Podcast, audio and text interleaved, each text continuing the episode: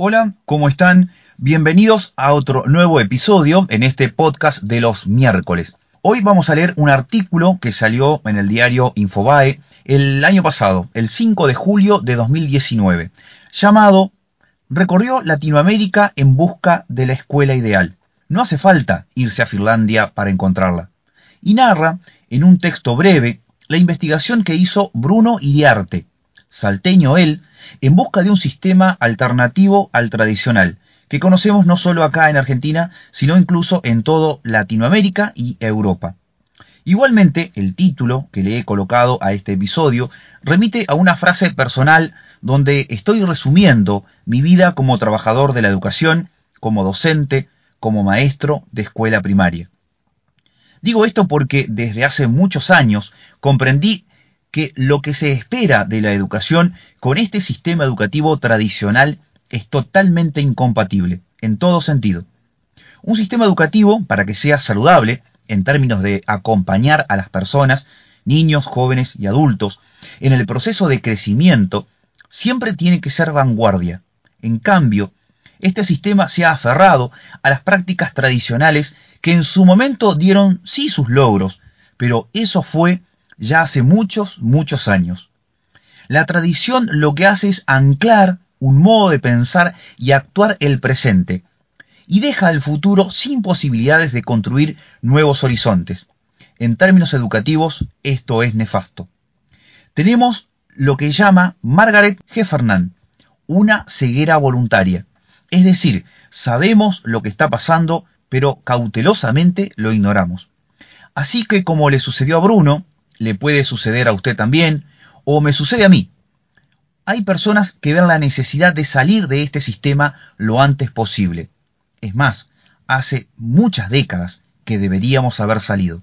A continuación, entonces, procedo a leer el artículo. 5 de julio de 2019, recorrió Latinoamérica en busca de la escuela ideal. No hace falta irse a Finlandia para encontrarla. Por Maximiliano Fernández. Fue en México, hace ya tres años, que le dio un giro radical a su vida. Bruno Iriarte trabajaba en Guanajuato, una ciudad del centro mexicano, como mentor de estudiante. Se dio cuenta entonces de que los problemas del sistema educativo eran similares a los argentinos. Era poner un parche encima de un parche y encima de un parche, dice. Con sus ahorros se compró una de las clásicas combis Volkswagen. La refaccionó, la pintó y la preparó para recorrer 30.000 kilómetros en busca, según sus palabras, de la escuela ideal. Bruno tiene 34 años, nació en Salta, Argentina, y ahí se recibió en Relaciones Internacionales. Después viajó a Buenos Aires, donde se convirtió en profesor, y unos años más tarde se unió al proyecto Enseñá por Argentina, que le permitió dar clases en escuelas vulnerables del conurbano bonaerense.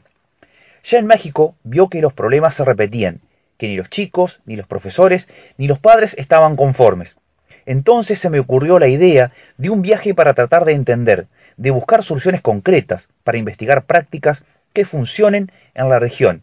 Renuncié a mi trabajo y emprendí el viaje en la combi, comentó. En total fueron dos años arriba de la combi, que llamó la combi Chululteca.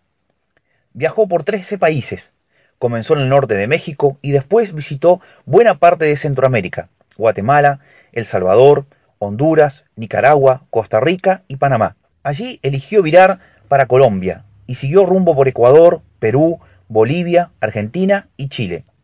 Antes de llegar a cada sitio, hacía un listado con las escuelas que le interesaba visitar, casi todos los modelos alternativos.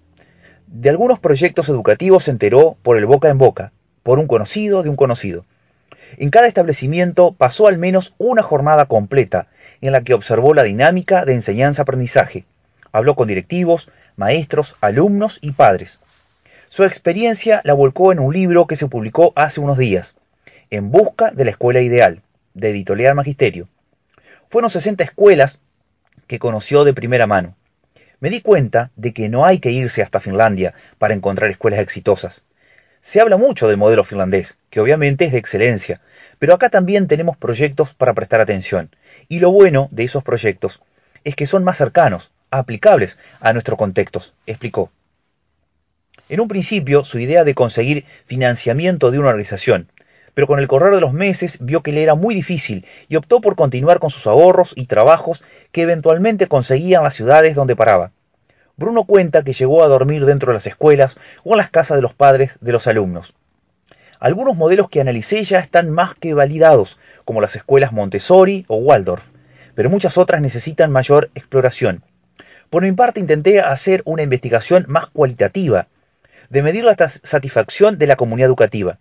Una escuela ideal, para mí, debe tener a gusto a los cuatro componentes, directores, maestros, alumnos y los padres. Una pata fundamental que a veces no se le presta atención, describió. Algunas de sus experiencias. Iriarte dijo que en la mayoría de los países se llevó buenas impresiones. Quizás en Colombia fue donde sentí que nos están sacando kilómetros, porque tienen a la educación como piedra fundamental para el desarrollo, agregó. Allí visitó los colegios Fontán, una red de pedagogía libre donde los chicos no tienen horarios ni exámenes, ni están divididos por edades y aprenden a su ritmo. A través de la tecnología se hace un seguimiento de cada uno. Uno de los proyectos que más lo sorprendió fue el de Curmihuasi, en Bolivia. En la escuela se rescatan todas las tradiciones autóctonas vinculadas a la tierra, a la Pachamama, y se la combina con una metodología Montessori, de liberar el talento de cada alumno. Ahí tienes un combo muy fuerte, remarcó. En Papalotes, Puerto Escondido, funciona una escuela Waldorf, a orillas del mar de Oaxaca, describe. Los estudiantes construyen su aprendizaje mientras son padres los que dirigen el establecimiento. En tanto, Los Patojos, Guatemala, es un proyecto integral que comenzó en una casa, como un comedor para los chicos pobres de la zona, y hoy tiene tres sedes, que incluyen una escuela de educación popular, un huerto, una sala de primeros auxilios y un predio para espectáculos artísticos y deportivos. Para el que está acostumbrado a la educación más tradicional, algunas experiencias alternativas pueden sonar muy hippies. Es cierto que necesitan una revisión más cuidadosa, que mida si están haciendo las cosas bien, pero lo que yo pude constatar es que generan una sensación de comunidad muy fuerte. Todos los que forman parte están a gusto, resumió.